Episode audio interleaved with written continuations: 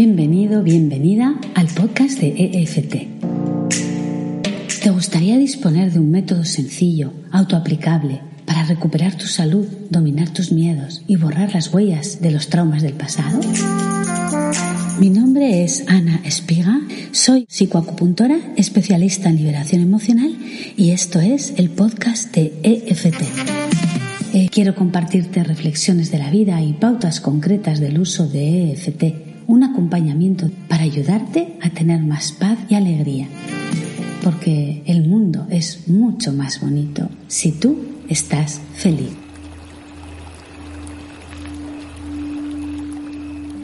Sutra 11. Palabras huecas. Mejor que mil palabras huecas es una palabra que aporta paz. Buda.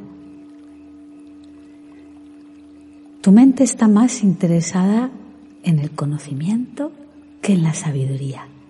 No sabe de sabiduría porque esta es experiencia, es vivencia integrada, consciente y aprendida.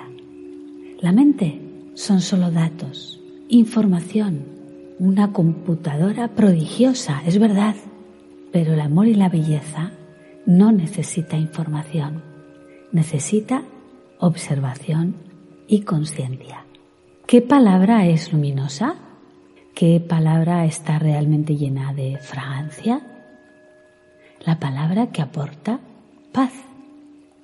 Y esa palabra nunca viene del exterior, sale del corazón. Surge de los lugares más recónditos y profundos de tu ser. Es el sonido de tu auténtico ser, es la canción de tu propia vida y esta se encuentra en el silencio.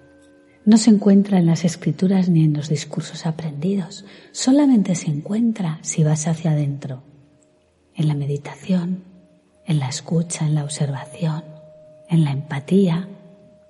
Sí, la mente es un instrumento prodigioso de verdad, pero lo que nos ha llevado a la luna, a las estrellas, a curar enfermedades, a volar como pájaros, no ha sido la mente, la mente ha sido un instrumento que lo ha posibilitado. Pero lo que de verdad lo ha hecho posible, lo que de verdad ha hecho posible todas estas maravillas que la humanidad ha ido alcanzando, es la voluntad, el amor, la pasión de hombres y mujeres por conocer, por resolver, por ayudar, por descubrir. Sin esta chispa, la mente simplemente es una herramienta y de hecho hay miles, millones de personas que solo la usan para entretenerse, para obsesionarse, para torturarse, incluso para hacer daño. Y es el mismo instrumento. Lo que la hace actuar prodigiosamente es la chispa que está detrás de esa mente, en un lugar que no es la mente. El conocimiento es hueco si no conduce a la sabiduría. De hecho, hay mucho intelectual pesado, aburrido, infeliz. Los sabios y sabias ni se aburren, ni son pesados, ni mucho menos infelices.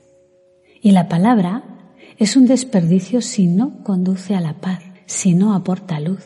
¿Qué tal si esta semana ponemos foco en cada palabra que pronunciamos para no sacarla si no aporta luz o paz?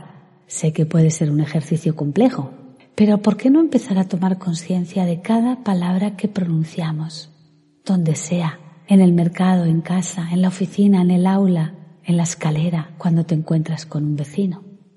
Puedes ponerte una P con un bolígrafo en tu mano para que cada vez que la veas, las manos suelen estar en nuestra área visual, te acuerdes de que quieres poner foco en qué palabras pronuncias en qué palabras salen por tu boca al exterior, exactamente qué palabras usas. Me puedo proponer que cada palabra que diga sea una palabra que sume, que colabore en hacer sonreír a quien la escucha, que le aporte algo bello o cuando menos algo de paz. ¿Y qué hago con las palabras que voy a decir y no son palabras de paz? Ay, ay, ay, ay. Pues me doy cuenta y elijo el silencio un silencio con intención de luz y paz. Me encantará que me escribas un correo con tu experiencia practicándolo. Y si quieres más información al respecto y no conoces todavía los cuatro acuerdos toltecas de Miguel Ruiz, te recomiendo que busques esa lectura. Uno de los cuatro acuerdos habla de las palabras.